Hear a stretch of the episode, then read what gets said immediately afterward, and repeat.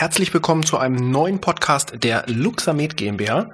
Mein Name ist Patrick Walicek und in dieser Episode habe ich Ihnen einen kleinen Zusammenschnitt mitgebracht. Ein Zusammenschnitt von einem Webinar, was wir im letzten Jahr durchgeführt haben.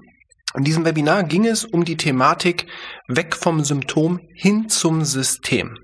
Physiotherapeut und bereits über 20 Jahre Anwender der Mikrostromtherapie Matthias Rother erklärt die Vorgehensweise in dem Konzept weg vom Symptom hin zum System und auch was die Reflexmuskeln beziehungsweise die Reflexmuskelketten damit zu tun haben. Ich habe diesen Zusammenschnitt gemacht, weil wir ja in der aktuellen Zeit auf Instagram sehr viele Posts machen zum Thema Reflexmuskeln, zum Thema weg vom Symptom hin zum System.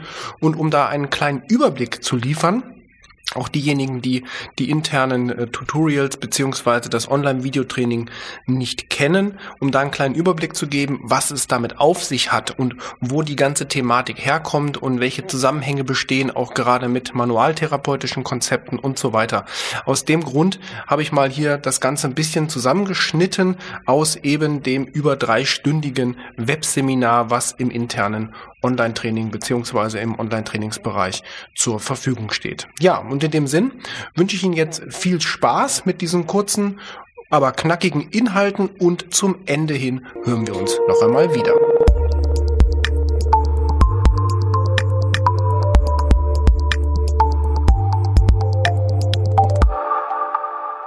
Weg vom Symptom hin zum System. Das ist ein Begriff, den ich vor Jahren da mal kreiert habe, als wir das mal ausgearbeitet haben, was ich da so über Jahre entwickelt habe. Worum geht's? Hm. Mich selber hat es dahin geführt, dass ich immer wieder Dinge, die ich davor anfangs gelernt habe im Kontext mit Mikrostrom, was jetzt Elektrodenanlagen oder, oder Therapiesystematiken betrifft, die habe ich angewendet und irgendwie tauchten da immer wieder Fragezeichen auf. Nicht dahingehend, dass es nicht gut funktioniert hat, das hat immer gut funktioniert. Aber da waren so Dinge, wo dann, wo dann mir manchmal der Sinn gefehlt hat, wo ich gesagt habe, ja gut, aber rein von der Struktur, von der Anatomie her ist das ja eigentlich unlogisch. Trotzdem muss man sagen, hat der Mikrostrom immer was, was Gutes, was äh, Produktives am Patienten geliefert.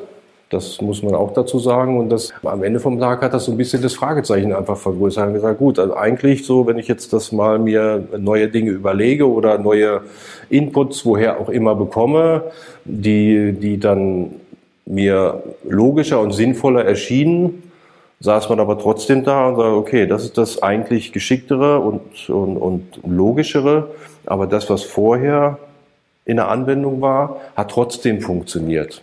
Und das, das regt einen natürlich oder zwingt einen zum Nachdenken, um, um das alles zu hinterfragen, um dann halt das Stück für Stück weiter zu optimieren und auszubauen. Und so ist äh, über, über eine recht lange Zeit einfach diese Systematik entstanden. Bedingt durch meinen Beruf. Ich bin Physiotherapeut, ich bin Handarbeiter. Im Gegensatz jetzt äh, zu manchen anderen Berufsgruppen, Heilpraktiker, Ärzte, da ist so manches Mal nicht so viel Handarbeit, nenne ich das mal im Spiel, was jetzt ohne Wertung von mir kommt, auf jeden Fall ohne Wertung. Bedingt dadurch ist, ähm, ist natürlich mein Therapiekonzept auch äh, mit, mit recht viel manuellen äh, Aspekten gespickt. Aber auch das kann man sich immer individuell für sich selber, für seine eigenen Bedürfnisse als Therapeut mit, mit seiner eigenen Arbeitsanweise, Arbeitsweise so anpassen, dass das für einen selber auch Sinn macht praktikabel ist und funktioniert, in den Praxisalltag passt. In, und das muss ja auch in, in organisatorische Abläufe passen und Zeitabläufe. Das ist natürlich auch ein Aspekt, den man immer mit berücksichtigen muss. Das ist ganz klar. Gründe ich erstmal um die Systematik der Elektrodenanlagen. Über die Jahre war das einer der großen nebulösen Bereiche, wo es immer wieder eine Fülle von Nachfragen und Unklarheiten bei den Kollegen gab. Das haben wir dann immer im, im, im, im Kontext mit den, mit den Weiterbildungsseminarveranstaltungen Veranstaltungen äh, gehabt, dass es da Unklarheiten gab. Ja, wenn ich die Indikation habe, wie lege ich denn da die Elektroden an? Mache ich das so und so oder quer oder diagonal, Interferenzen, welche Linien lege ich an und so weiter und so fort. Und äh, das war ein nicht unwesentlicher äh, Punkt, da zu versuchen, eine einfachere, generalisiertere äh, Vorgehensweise da zu entwickeln, die einfach viele Unkleiden und Fragezeichen rausnimmt und einfach das Arbeiten, den Arbeitsablauf auch äh, erleichtert und vereinfacht. Und für mich selber, für mich persönlich ähm, war da auch immer so ein, so ein Aspekt, ich bin schon vor vielen Jahren dazu übergegangen, dass ich, dass ich meine, meine manuelle Arbeit am Patienten kombiniert habe mit Mikrostrom. So gängig und so habe ich das ganz am Anfang vor sicherlich 25 Jahren auch gelernt. Da war das dann so, dann, dann machst du deine Behandlung, was jetzt auch immer, und anschließend die Mikrostrombehandlung. Das ist natürlich ähm, auch logistisches Problem manchmal. Man hat halt eine, andere, eine bestimmte Anzahl von, von Therapieplätzen in seinem, in seinem Laden, in der Praxis. Das logistische Problem und, und ich sah da auch so nicht so den Sinn, aber ich sagte, das muss doch irgendwie auch kombinierbar sein, das muss doch möglich sein. Einfach im Sinne von Effizienz, auch im Sinne der Patienten, dass die nicht, nicht, nicht so überbordend lang in der Praxis sein müssen für den, für den Behandlungszyklus des jeweiligen Tages. Das war auch ein ganz wesentlicher Punkt. Und dann, ähm, ja, über langes Probieren und Ausprobieren und Testen bin ich dann zu diesen vereinfachten Anlagesystematiken gekommen. So, das sind diese vier relevanten Funktionszonen und dann haben wir die Basis, auf der wir stehen. Das sind die vier Grundstrukturzonen, an denen man arbeitet. Der Hintergrund ist dabei, was das Manuelle betrifft, sicherlich keine vollständige Behandlung. Da gibt's Detailarbeit immer ohne Ende. Das ist auch nie äh, generalisiert jetzt hier zu nennen, weil es individuell ist. Die Kompensationsmechanismen, die ein Mensch bei, bei Störungen, Schrägstrich Verletzungen, egal wie man den Terminus da jetzt verwendet, ähm, die sich da aufbaut, die sind extrem individuell. Es gibt ein paar Grundsätze, wie ich eine, eine, eine Funktionsstörung, Einschränkung kompensiere. Ganz grobes Schema, aber selbst in diesem ganz groben Schema sind schon extrem individuelle äh, Unterschiede vorhanden. Beispiel, ich habe eine funktionelle Störung, da klammern wir jetzt mal aus die ganz akute Verletzung, denn dann äh, funktioniert da in der Regel nicht ganz so viel. Aber nehmen wir mal vielleicht beispielhaft einen Zustand nach einer strukturellen Verletzung hier, der funktionell nicht optimal ausgeheilt ist, wo also eine funktionelle, ein funktionelles Defizit im Bewegungsablauf übrig geblieben ist. Also das heißt, der, der Fuß funktioniert nicht richtig, ist nicht optimal in seinen Strukturen beweglich, die Muskelketten funktionieren nicht optimal. Dann sind die Kompensationsmechanismen, die von hier pathologisch dann entstehen, denn die Zielrichtung ist, dass wir ja weiterhin gerade auslaufen wollen. Ja, das müssen dann andere Muskelketten auf der Gegenseite irgendwie übernehmen das läuft immer in Diagonalen ab. Und wie die Diagonalen jetzt sind, ob die Kompensation direkt zum gegenüberliegenden Knie läuft oder zur Hüfte oder ganz da hoch zum Schultergürtel oder irgendwo hier in der Mitte im Brust BWS-Bereich hängen bleibt und dann da wieder hinspringt, das ist extrem individuell. Also ich kann nie sagen, okay, linker Fuß habe ich ein Problem, da muss an der rechten Hüfte was sein. Ist sehr oft, aber nicht zwangsläufig. Welche Kettensystematiken wir dabei verwenden, das ist schon fast ein bisschen ähm, individuell zu sehen.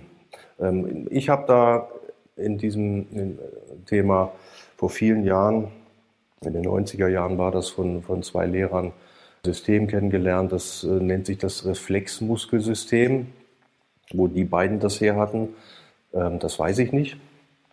Ich habe auch über Reflexmuskeln, über das Reflexmuskelsystem in der Literatur, in dieser Systematik, wie ich das von denen gelernt habe, keine Literatur gefunden. Also das, was ich damals gelernt habe, gehört habe, mir Notizen gemacht habe, das ist da.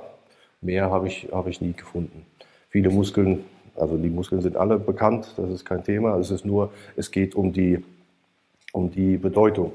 So, vielleicht schieben wir das noch kurz vorweg, dass ich da ein paar dieser Reflexmuskeln, die wichtigsten, mal darlege, dann haben wir auch einen, einen, einen Überblick, eine Idee über das Kettengeschehen. Also das mal schon mal kurz merken. Wir kommen dahin nochmal zurück.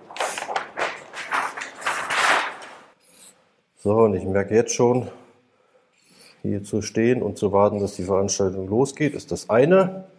Und jetzt, wenn man in Aktion ist, merkt man, wie warm es hier wirklich ist. Das ist spannend. Okay, so. Gut.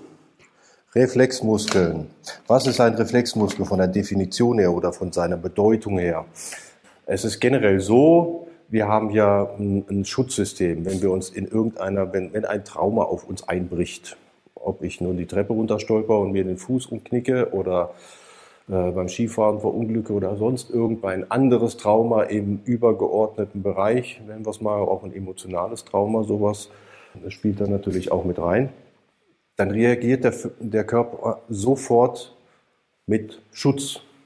Und dann springen diese besagten Reflexmuskeln an. Das ist eigentlich eine schlaue Geschichte, eigentlich schlau gemacht. Der versucht einfach durch Bewegungslimitierung weiteren Schaden zu, zu, zu, zu vermeiden und zu verhindern.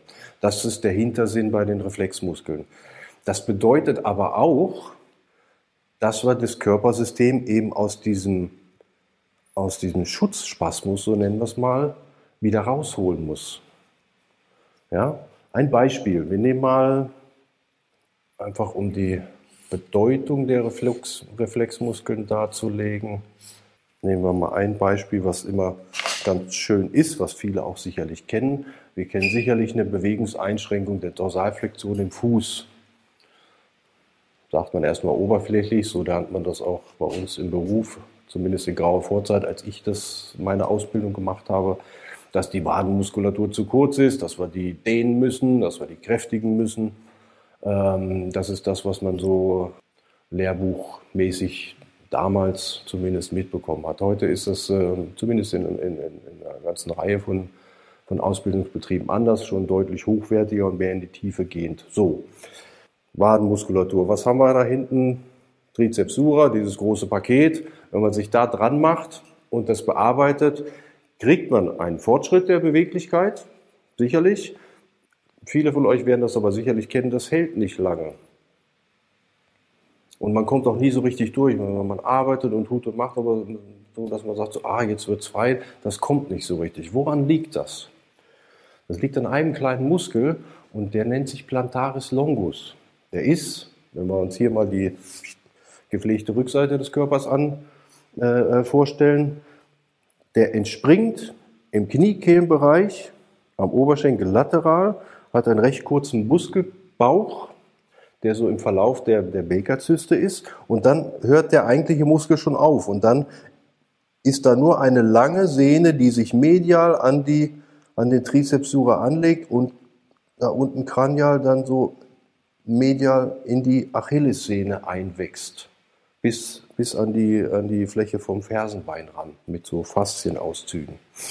Bei manchen Patienten kann man, wenn man das mal ganz, ganz fein versucht zu palpieren, kann man die Sehne an der Achillessehne unten auch, auch tasten, kann das differenzieren. Bei manchen, bei manchen ist das nicht so.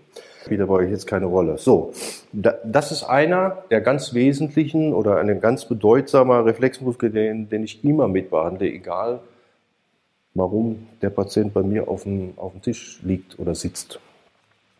Auch wenn das äh, ein Nackenproblem ist, was ich zu erarbeiten habe oder ein Schulterproblem.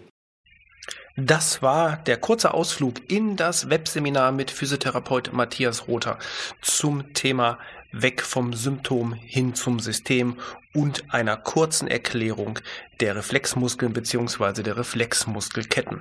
Ich hoffe, es hat Ihnen gefallen. Ich hoffe, Sie konnten eine Kleinigkeit mitnehmen aus dieser Podcast-Episode und natürlich würden wir uns freuen, wenn Sie uns abonnieren, unseren Kanal auf Spotify, Apple Podcast, Deezer oder wo Sie uns auch immer hören.